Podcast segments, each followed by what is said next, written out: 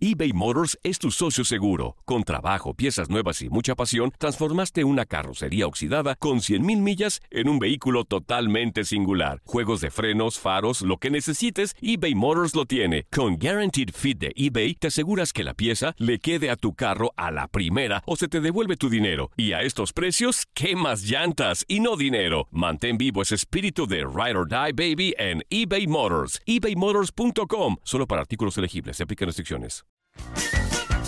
Hey, tú, sí, tú, ¿quieres divertirte un rato y escuchar todo lo referente al mundo deportivo? Pues hoy es tu día de suerte, cabrón. Bienvenido al podcast de Inutilandia, cabrón. Realmente no te prometemos que vayas a aprender mucho, pero de que la vas a pasar de lujo, eso sí está garantizado. Eh, vamos a tener noticias, reportajes. Entrevistas también, ¿no? Y por supuesto un cotorreo inigualable. Bueno, pues eso es lo que te ofrecemos. En el podcast de Inutilandia hablamos del inicio de la jornada 2 del clausura 2023 en la Liga MX. El Atlas ganó dos goles por uno al Mazatlán y también repasamos todo lo que se viene en la jornada. Lalito Luna habla de esta Liga MX y también de la selección mexicana. No le cambie, aquí iniciamos el podcast de Inutilandia.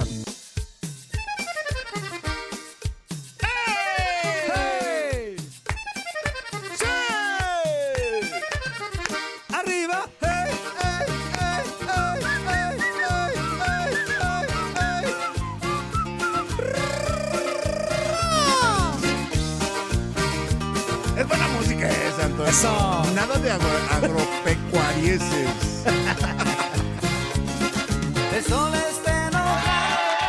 Hola, hola, hola, hola, ¿cómo están? Muy buenos días, good morning everybody para toda la banda en este viernes ya importante, ya 13 de enero, entre más los veo más se me antoja echarle ganas aquí a este cotorreo por tu DN Radio Inutilandia. Anzuli, ¿cómo estás? Buenos días. Muy bien, muy bien, Antonio. Aplausos. Eso. ¿Qué te cuesta? Eso? ¿Qué te cuesta?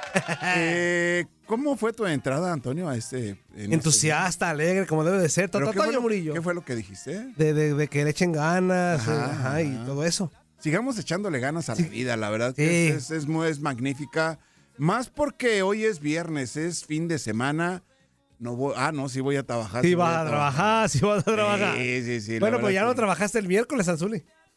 Eh, pues es mi día de... De descanso. My day off. My Day, eso, lo que dijo el Zuli. Buenos días para toda la banda, ya escuchó al Zuli, yo soy Toño Murillo. Esto es su programa, su cochinada con sentido de Inutilandia. Ya lo dijimos, es de viernes, ya es día de irse al table, es día de relajarse, es día de, de ir con la amante, De con empezar, la a- novia, de con la empezar a esposa. relajarse, Antonio, de de empezar, empezar a relajarse, porque sí. el fin de semana es largo. Porque falta sábado, falta domingo, y el uno puente que de lunes, Y el uno que de otro güey que el lunes no va a ir. Antonio, Antonio. Uno que otro güey que el lunes no va a trabajar. El puente uno de que otro güey que el lunes. Antonio, el Eh, puente eh, de exactamente, porque el lunes, ya ven, luego me, luego me reclaman. Ah, que por qué no se echas tanta carrilla. En Estados Unidos de todo quieren hacer day. De todo quieren descansar en Estados espérame, Unidos. espérame, Antonio. Pasó una mosca. mosca day. Vamos a descansar porque pasó la mosca. No quieren, descansan. No, por eso descansan. Así de sencillo. Que anda de malas el, el patrón. Jeta Day. Descanso porque anda de, de- de malas. De todo, allá de todo descansan, Que la voz no aprieta el botón adecuado. Botón Day, Botón botonazo day. también a descansar porque el güey dice que de, de- aunque se enojen, güey, de todo descansan allá, de todo. Sí, sí, sí, Antonio. ¿Y nosotros? Pues de güeyes. Buenos días para todos. Vamos a arrancar en Nutilandia. Pero antes, 1-833-867-2346. Y en el que pachó, 305-297-9697. Ojo, ahorita por lo pronto, que pachos no mande. No se me atarugue. ¿Qué pachos no? Porque no encontramos el, el cargador y, y está sin carga No, el, no lo el dejaron, celular. Antonio. No, no lo dejaron, ya lo perdimos, yo no sé. ¿La voz se lo llevó? La, la llave es la voz, siempre cerruchándonos el piso. La el voz de Ultratumba se llevó el El cargador. chiste es que pura, llamada telefónica, pero antes comenzamos con esto.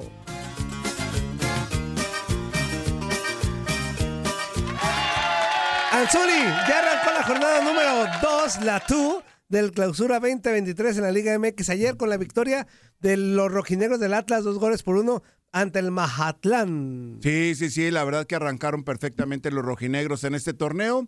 aparentemente era el favorito el equipo del Atlas, ¿no? Pero le costó trabajito. Dos por uno lo mencionas perfectamente bien, Antonio. Dos anotaciones que consigue el Atlas y Gabriel Caballero que de repente eh, da las, sus impresiones del partido y me parecen adecuadas, ¿eh? Exactamente, lo escuchamos a Gabriel Caballero, técnico de Mazatlán, y también a Benjamín Mora, el Big Brother, técnico de los rojinegros del Atlas que ganaron ayer dos goles por uno. ¿El bueno o el tú?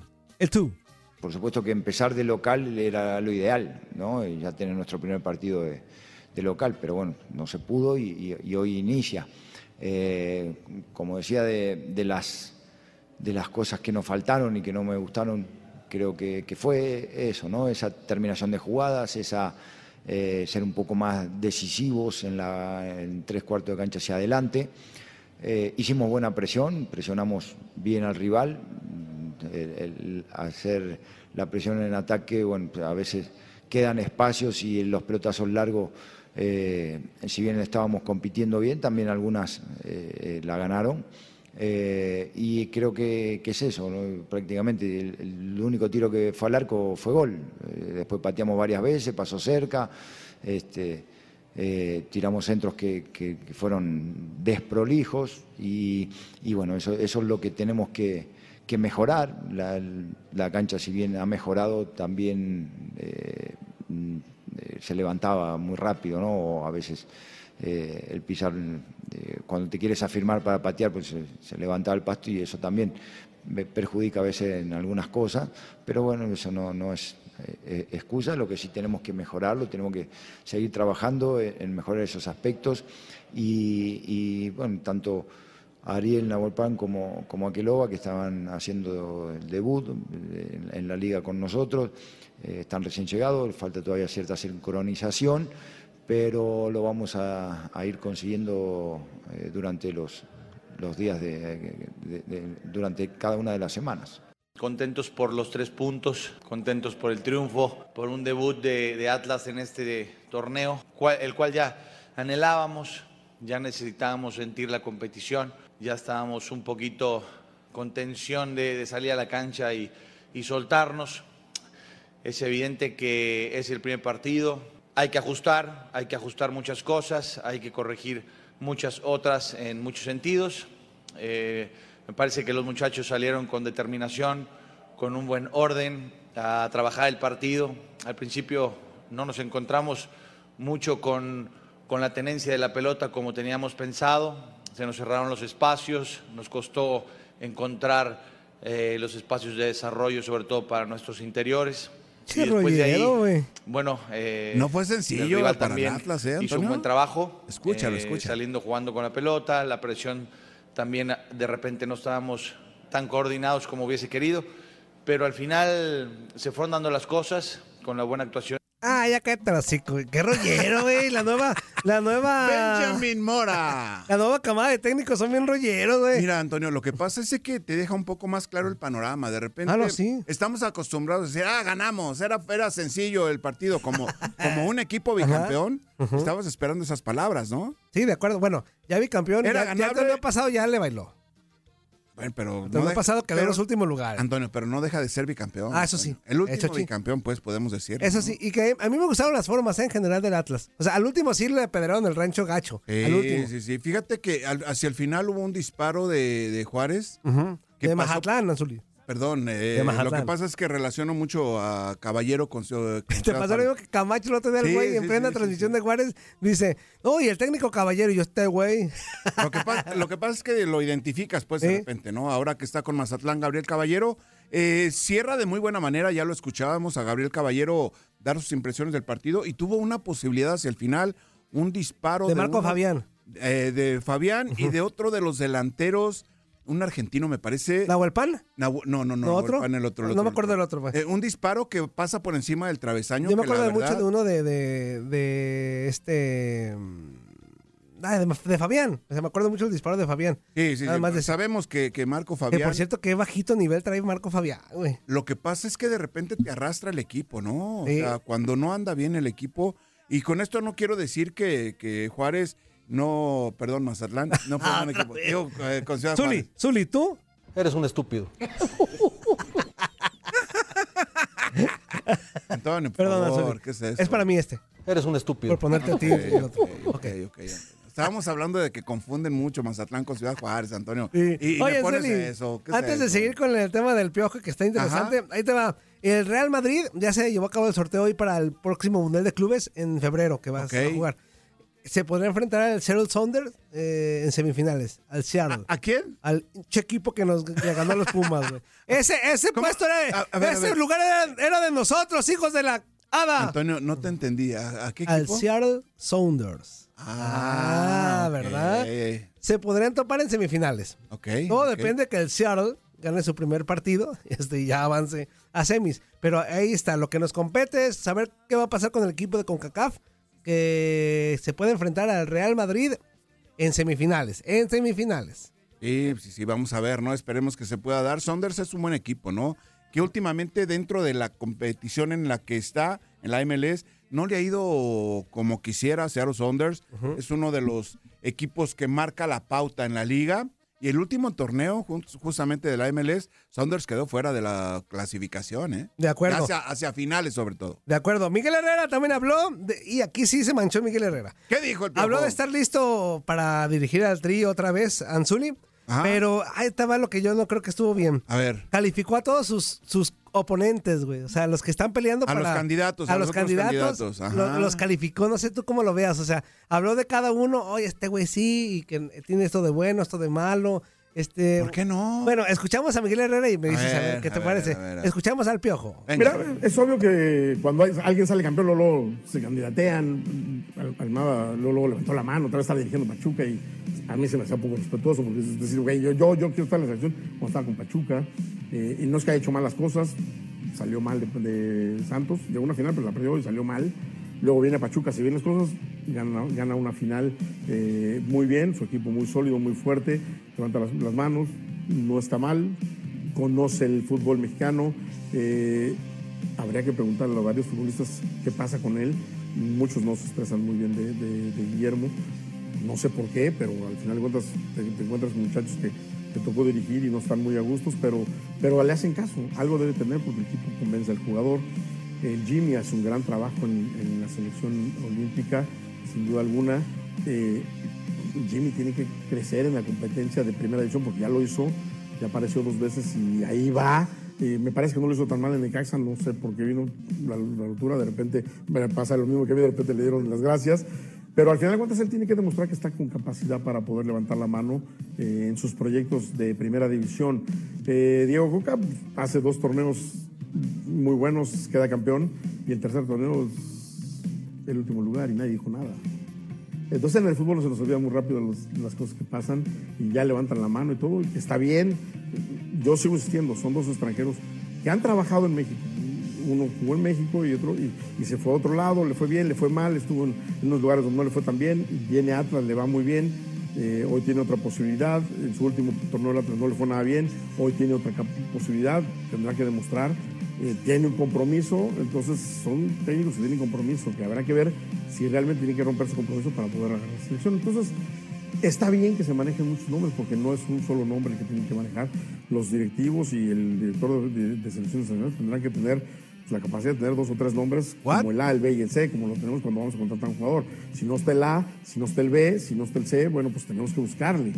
Y lo ideal es contratar al A o el B, que son tus, tus puntas de lanza, ¿no? Pero después ver qué es lo que sigue, ¿no? Creo que nos deja una gran experiencia lo que pasó con Martín. Y nos debería de dejar esa experiencia. Si hablamos de Pochettino, habría que decir qué hizo Pochettino. Le fue muy bien en un equipo importante en la Liga Premier y va a un equipo más importante y le fue muy mal.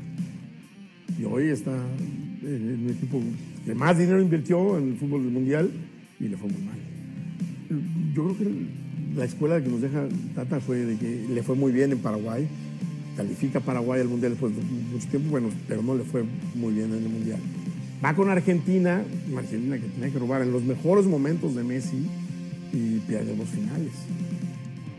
Y luego va al Barça, con el mejor Barça, con el mejor Messi, y no le va bien. Va a Atlanta, a un fútbol donde obviamente le llevaron el equipo que más invirtió en ese torneo en, Atlanta. O sea, arman un equipote y gana, le sale campeón. Y entonces vuelve a la, a la selección a ver y dice, bueno, traemos un técnico con capacidad y lo traen a México y arranca un proceso muy bueno de año y medio, después el siguiente año y medio es uno para abajo y bueno, pues ahí están las, las consecuencias de nuestro mundial. Y reitero, hay que ver realmente en todos los contextos. No hay que calificar a un técnico y, y- por lo que hizo en el, último, en el último torneo, si le fue bien o si le fue mal. Porque si vas a decir, bueno, pues al Jimmy no le fue bien en el último torneo, pero, viene, de ser eh, medalla de bronce en, los Olímpicos. Es un buen pro- prospecto, claro que es un buen pro- prospecto, ¿no? Y no quiere decir que Pochettino no pueda estar en ese pro- proyecto porque también tiene haber hecho bien las cosas en un equipo y mal en otras.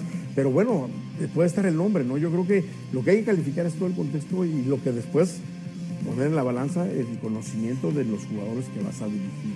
La decisión no es nuestra, nosotros trabajamos para que no podamos estar en la palestra, para poder estar listos. Eh, creo que es una fuerte decisión, es un banquillo donde eh, todos están a la expectativa de él y habemos candidatos, ¿no? Y habemos gente que queremos estar ahí y bueno, pues nada más hay que esperar a que se tomen las decisiones, que también si no estás tampoco se acaba el mundo, hay que seguir pensando en lo que sigue y el que esté, hay que apoyarlos todos, ¿no? Porque yo no voy a estar, el que esté lo voy a matar.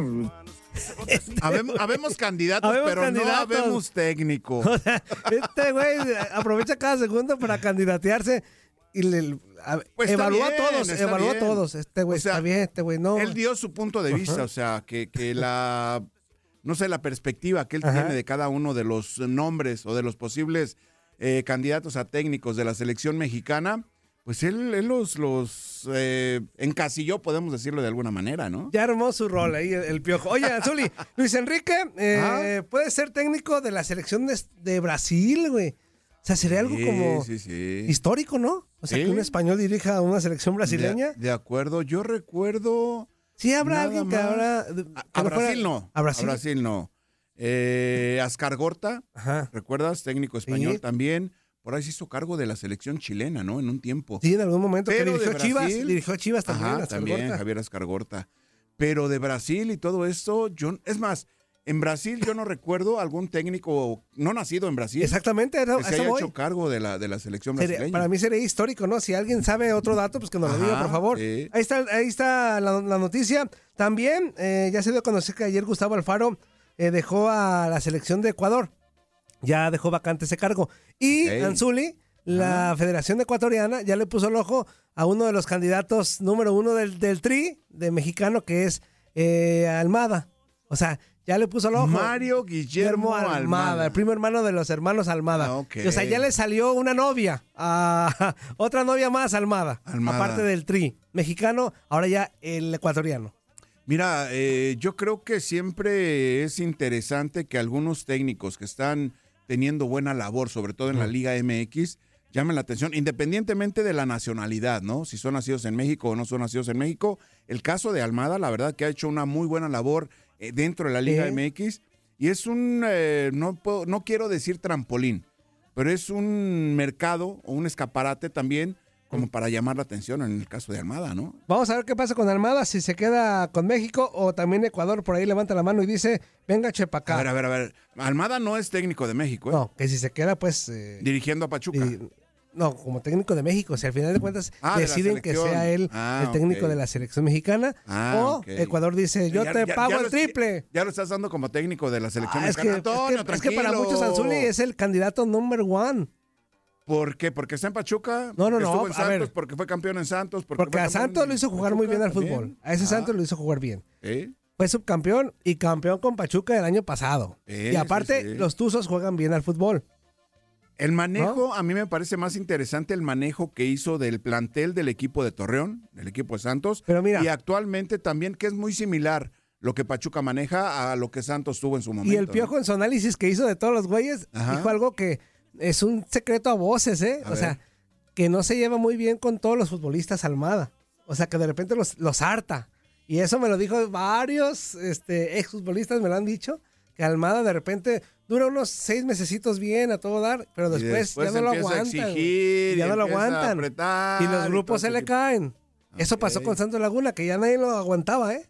Que nadie lo aguantaba. ¿Por eso Pachuca lo, se lo llevó para allá o qué? Pues Pachuca a lo mejor dijo, a lo mejor no lo aguantan, pero vamos a ver cómo lo calmamos. Y lleva un año bien, subcampeón y campeón. O sea, lleva un año que hasta ahorita, y aparte comenzó bien el torneo que acaba de iniciar para ellos, ¿no? Sí, sobre todo los resultados que ha tenido, campeón y subcampeón, ya lo acabas de mencionar, me parece lo más, eh, la carta más fuerte, ¿no? De, de Mario Guillermo Almada. Ahí está el dato y ya hablamos de que ya comenzó la jornada número 2 del clausura 2023 y un partido que va a estar muy bueno va a ser el, el Toluca contra las Águilas del la América. Tiago Volpi habla sobre este juego, es el guardameta de los Diablos Rojos del Toluca. Vamos a escucharlo. Y bueno, es un partido importante, eh, nuestro primer partido de, de, liga en esta temporada, diante de un gran rival eh, que recientemente nos trae eh, muy buenas recordaciones y al mismo tiempo también nos deja muy atentos porque sabemos de la dificultad que es. Eh, es un equipo grande, es un equipo que ha jugado un fútbol muy lindo desde el torneo pasado. Entonces esperamos un partido muy complicado, pero tenemos muchas ganas de empezar bien el torneo y, y bueno, sería muy especial poder empezar ganando contra un gran rival que es el América. Eh, al final hicimos un, un grandísimo torneo pero la final nos deja con una mala sensación eh, y aún más de la manera que fue, ¿no? Entonces te puedo asegurar que, que todo el grupo tiene una, una tremenda ilusión de, de, volver a jugar otra final, eh, de volver a hacer un, un gran torneo y, y, de esta vez terminar en un final feliz, ¿no? No de la manera que fue ¡Epa! el torneo pasado, porque sí nos dolió muchísimo por todo lo que hicimos, por la gran campaña que tuvimos en la fase regular, por la gran liquidez que hicimos y desafortunadamente la final eh, para nosotros fue, fue un desastre y, y, y, queremos volver a jugar otra final. Tenemos esta, esta sed de revancha, de, de, de, revancha para, para volver a jugar. Sed de revancha.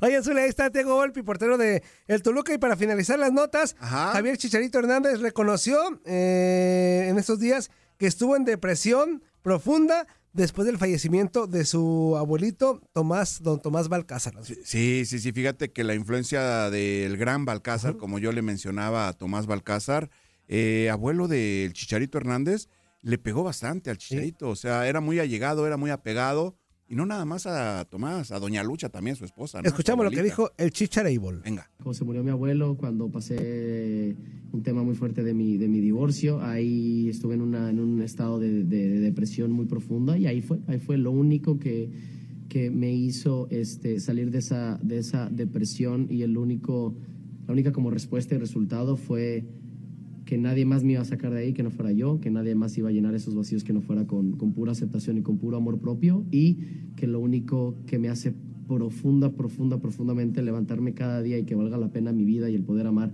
a mis hijos y a todos mis seres queridos es, es exactamente eso, el vivir la vida que, que, que decido vivir, que soy completamente responsable de mi realidad y que me esté sucediendo lo que me esté sucediendo en mi vida es por X, Z o Y decisión que tomé hace unos años, que tomé ahorita, lo que sea. Es la palabra responsabilidad profundamente. Yo ya no le apunto dedos absolutamente a nadie. También decido con qué gente quiero relacionarme, con qué gente, con qué gente quiero pasar el tiempo, pero es simple sencillamente ser vulnerable, ser auténtico, cuidarme mucho, pero también atreverme a pagar los precios que conlleva eh, la vida que quiero vivir. Con las dos. Yo creo que todo en esta vida es difícil.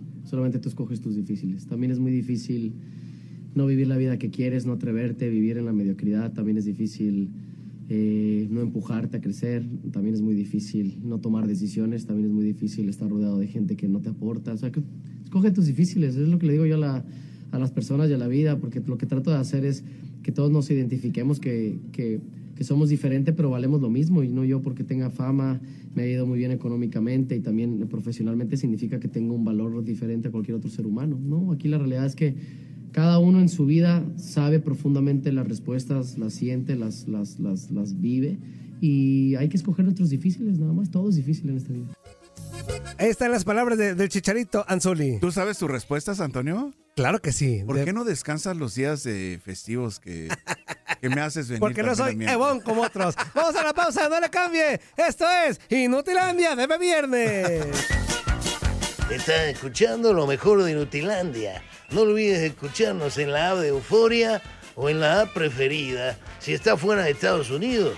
Y recuerda, escríbenos, escríbenos tu pregunta, sugerencia o comentario. La neta, la neta, la neta, no las vamos a leer, pero pues tú escríbenos. Y, y, y pues ya, chance tenga suerte, ¿no? When you buy a new house, you might say, Shut the front door! Winning! No, seriously. Shut the front door. We own this house now. But you actually need to say, Like a good neighbor, State Farm is there. That's right. The local State Farm agent is there to help you choose the coverage you need. Welcome to my crib. no one says that anymore, but I don't care. So just remember, like a good neighbor, State Farm is there. State Farm, Bloomington, Illinois.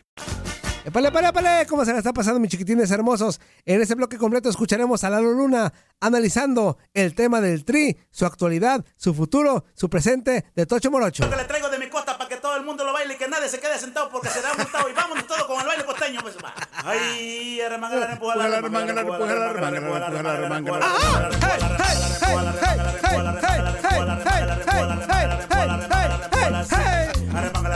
Cántala, Antonio, cántala. Antonio. No. Arremanga la repuela así. Arremanga la repuela no. Arremanga la repuela así. Arremanga la repuela.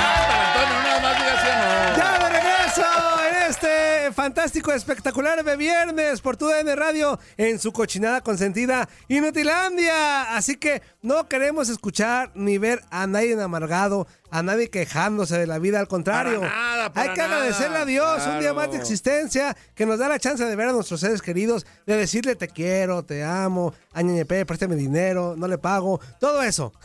bueno, pues sí, hay que aprovechar. Vayas al table a gastarse su quincena. Antonio, Antonio, si debes, paga lo Paga lo que debes. Si come chocolate, Toma chocolate, paga, lo que, debe. Antonio. Saludamos con mucho gusto a nuestro amigazo Eduardo Luna, Lalito, que se integra a esta mesa de, de trabajo, de análisis. Nada, la manga, ¿cuál análisis? En Inutilandia. Lalito, ¿cómo estás, amigo? Buenos días. ¿Qué pasó, querido Toño? Don Arturo Javier Ledesma, qué gusto saludarles esta mañana.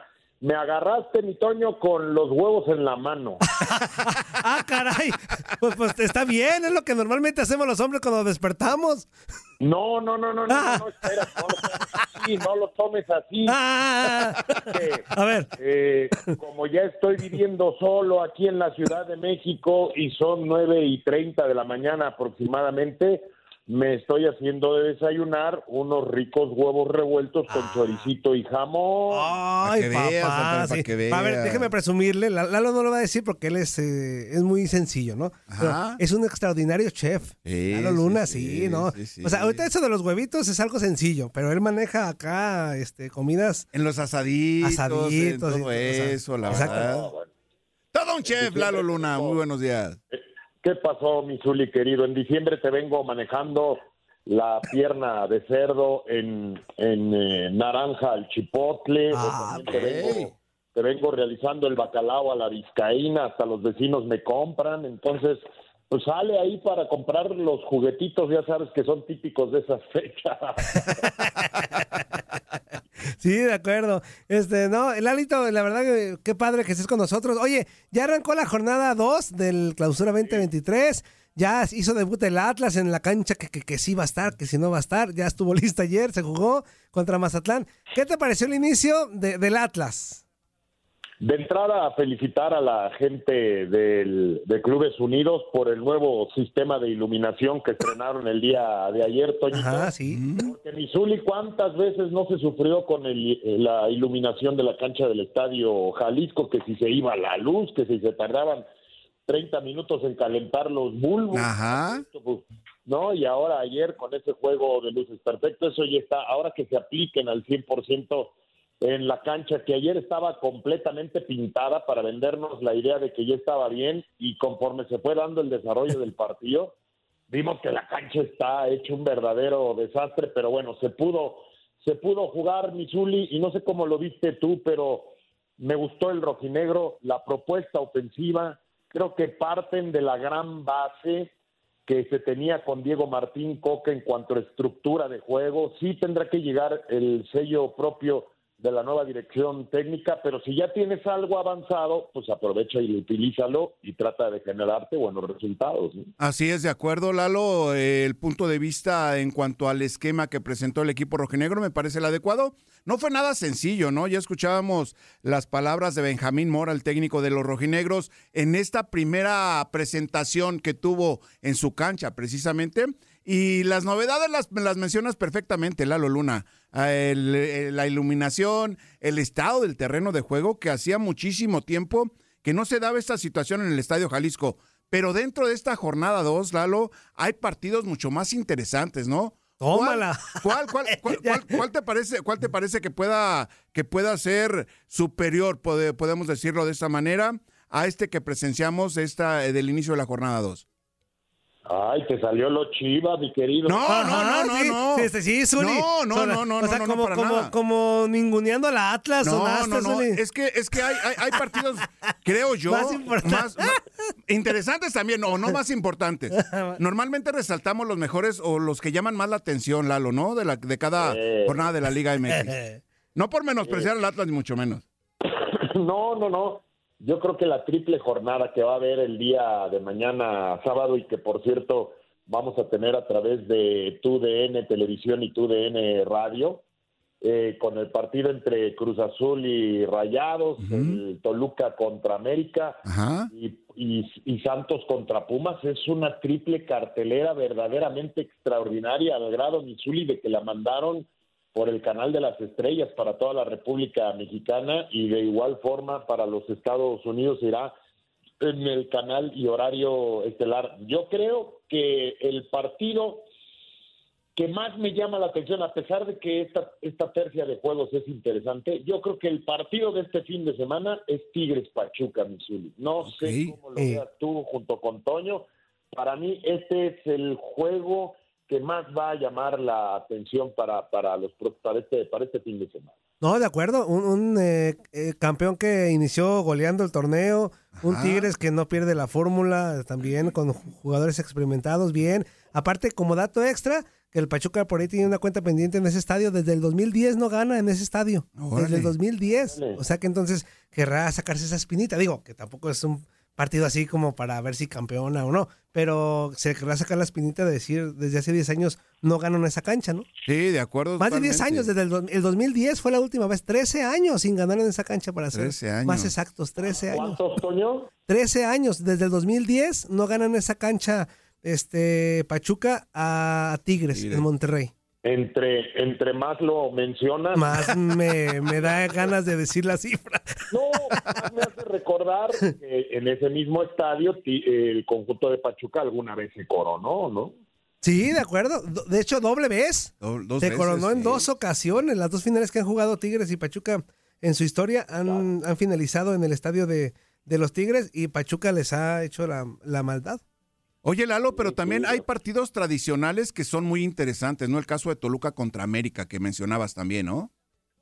Sí, Misuli, y que fíjate que en las últimas horas ha crecido el rumor de que Nacho Ambriz pudiera ser el técnico de la selección nacional. Ajá. Entonces, hoy que hizo todo un cambio en su estructura que le acompaña, en sus auxiliares técnicos, Eh, Nacho se va a jugar muchas cosas si es que realmente tiene las posibilidades de llegar al mando técnico tricolor, que yo sinceramente pienso que va a ser Jaime Lozano, pero vamos a esperar porque hay un grupo de dueños directivos que quieren poner al frente de la selección a Nacho. Cualquiera de los dos a mí me gustan. Son mexicanos, son gente preparada y gente que ha trabajado para tener la máxima de las oportunidades que es dirigir al tricolor. Pero en el juego de mañana sería muy importante, perdón, es que le puse chilito verde al ceviche. Y eh, eh, sería muy importante si es que se da una situación así que el Toluca tuviera una gran demostración futbolística mañana frente a las Águilas del América, a las cuales les urge tener la primera victoria en este torneo. Yo creo que este partido, Zuli, también es de los que más van a llamar la atención para el fin de semana. Sí, de acuerdo totalmente. Aunque Miguel Herrera de repente ya mencionó No, quién se es. está candidateando él primeramente. Ajá. Y luego, aparte de hacer a todos, tundió a todos. Bueno, no tundió a Lalo. es- a- analizó a todos sus oponentes. Habló de Almada, habló de Lozano. Habló Pero no de- mencionó a Nacho Ambriz, eh, Miguel Herrera, Lalo, ¿no? Mm. Eh, mira, Miguel, Miguel nunca va a cambiar. Y, y eso es lo que más le asusta a los dueños de los equipos. Él anda diciendo por todos lados, porque ahorita le hablan hasta de este programa. Y nos contesta. Este, se, anda, se anda vendiendo en cualquier esquina como tamalería, man. Este, Miguel, Miguel no va a cambiar nunca. Este, es su esencia. Es un tipo explosivo. Si ahorita que anda en promoción le anda pegando a los rivales, pues imagínate lo que podría volver a hacer si le dan una oportunidad en la selección mexicana de fútbol. Yo creo que le tenemos que dar ya un cambio total a la idea de pensar de muchas cosas en cuanto al equipo nuestro, que tiene que recuperar en primera instancia Zul y Toño la identidad. La identidad con la camiseta los jugadores, la identidad con el tipo de juego que va a querer demostrar en cada uno de los partidos que se vienen.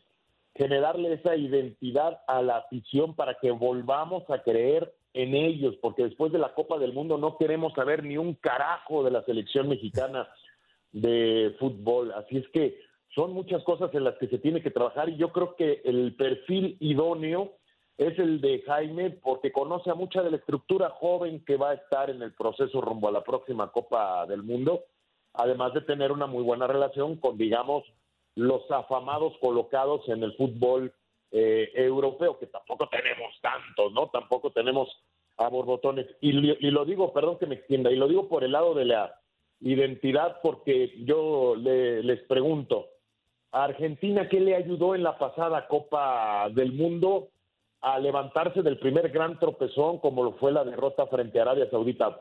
El amor propio, el amor a su equipo, el amor a su fútbol, el amor a su afición, el amor a todo lo que vienen ellos cosechando durante años.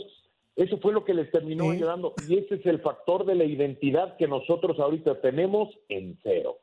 Sí, de acuerdo, porque yo recuerdo bien el festejo después contra México, la victoria contra- fue como de campeones del mundo, o sea, pero dije, los entiendo porque obviamente el, el golpazo que recibieron contra Arabia, este, no sé si los sacó un poquito de- del, del contexto Los que traían, tambaleó los tambaleó. totalmente, claro, Antonio. Y al, al volver a la victoria, Lalo, no sé si a lo mejor mentalmente otra vez se fortalecieron y dijeron, de aquí para el Real, vámonos, otra vez, volvemos a empezar. Lamentablemente fuimos su escalón. Sí, lamentablemente. Y las formas fueron las que calaron más en ese partido, ¿no? O sea, las formas de, de México como tal. Y del Tata, que, que era el, el encargado en ese entonces del partido. Sí, y ha- haz de cuenta, Lalo, con lo que platicas, yo me, me llama la atención porque ayer José Luis López Salido decía algo que yo coincido con él completamente. A ver qué dice Zuli también y tú. Decía, más allá del técnico que se elija, que es importante, obviamente, quien, se, quien lleve las riendas del, del proceso, del nuevo proceso de cara al próximo mundial, debe de haber este un proyecto, o sea, que lo respalde, un proyecto que lo respalde, que los haga fuerte, ¿no? Que, que haga que haya gente que sepa de fútbol y que le esté dando consejos y que todos en conjunto que, que haya una forma, o sea, que trabajen de, de igual forma los de la desde la sub 12, 13, 14, 15 hasta el, hasta el primer equipo, ¿no? ¿Tú cómo ves? Lo menos importante, lo menos importante de lo más importante, mi Toño, en este momento es el nombre del director técnico. Ok. Ahorita se necesita ese plan proyecto que, que mencionas, el diseño de cómo se va a trabajar rumbo a los próximos tres años y medio, que es el tiempo que falta para la siguiente Copa del Mundo, que el nuevo técnico conozca todo lo que va a tener en cuanto a facilidades por parte de los federativos y de los dueños de, de los equipos para trabajar de la mejor manera suficiente. Estoy completamente de acuerdo. Para construir un gran edificio, ¿qué se necesita primero? Pues el diseño, ¿no? los, lo- lo- los cálculos, este, la- los presupuestos, eh, la gente que va a participar. Y una vez teniendo todo eso, te arrancas a la construcción del gran edificio. Así tiene que ser en el tema de la selección mexicana también. De acuerdo, Lalo. Y aparte la confianza y el respaldo total para llevar a cabo ese proyecto. Creo que es una situación importante que de repente ponen a alguien quieren respetar el proyecto, pero no lo hacen, ¿no? Al hacer la designación de quién es el responsable principal de ese tipo de Porque, proyecto. porque por ejemplo, perdónalo, hace unos eh, días, bueno, ya tiene meses también, otro que cada rato se candidatea es Hugo Sánchez, ¿no?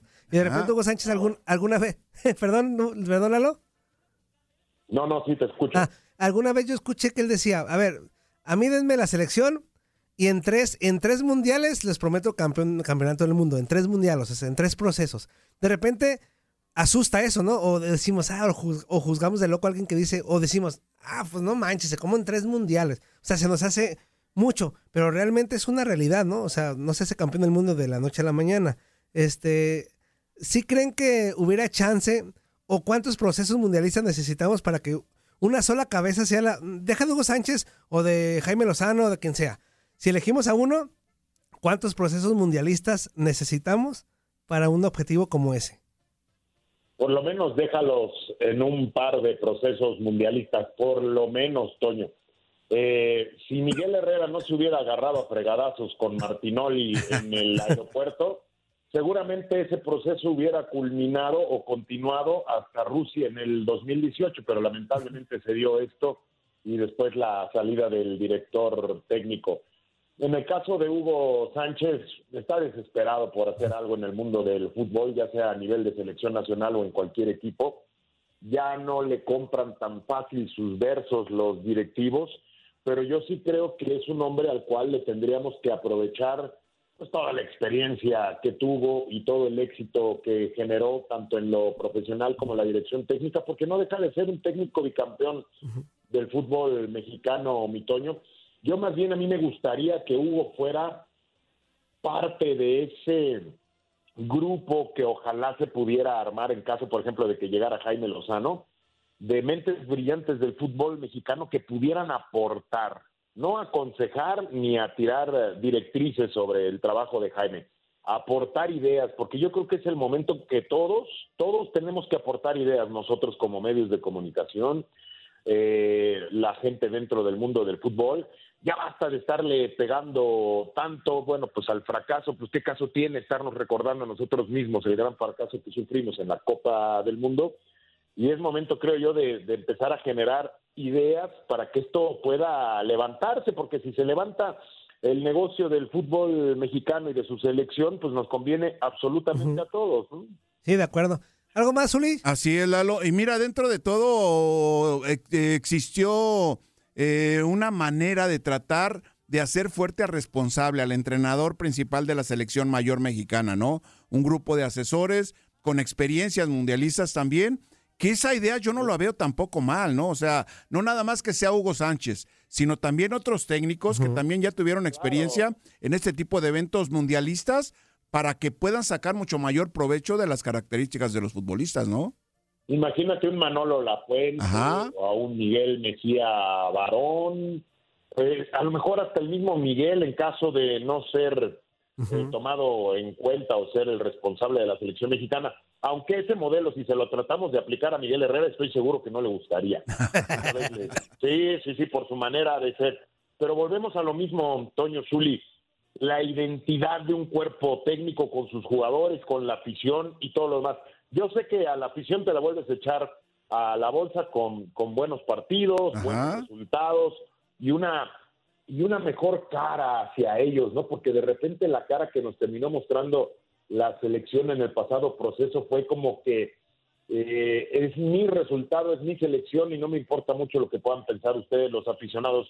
Un cuerpo técnico que goce y sufra con lo que se está haciendo en el terreno de juego. A mí me encantó ver, por ejemplo, cómo Pablo Aymar casi se nos infarta en la banca en la Copa del Mundo al ver que le marcaban un penal o, a ver- o al ver que le eh, anotaba un gol la selección argentina. Y lo mismo con Walter Samuel y lo mismo con ellos dándole el soporte necesario a Scaloni que había sido atacado porque era un técnico que ni siquiera había dirigido un partido en su propia liga en la en, en- en la dirección técnica no entonces yo creo que eso es lo que necesitamos establecer, un, un equipo realmente, un grupo que realmente nos quiera representar al 100% dentro y fuera de las canchas. Ahí está. Mejor dicho, no se puede. Lalito, abrazo, amigo. Eh, ya te dejamos para que almuerces como Buen debe de provecho, ser. Lalo, buen provecho, Vuelve a Lalo. calentar tus huevitos, porque a lo mejor ya se te enfriaron. Así que muchas gracias, amigo. Excelente día. Me sorprende la enorme capacidad que he desarrollado en los últimos años para comer y hablar al mismo tiempo. Eso es Qué bueno. bárbaro, Lalo, qué bárbaro. Abrazo, amigo. Bendiciones. Eh, aunque en una sí me agarraste con medio bocado y me quedé callado como cuatro segundos. Sí, ahí fue cuando yo te dije, te dije Lalo, ya, nos- ya se nos fue. Abrazo, amigo. Buen provecho, Lalo, buen día.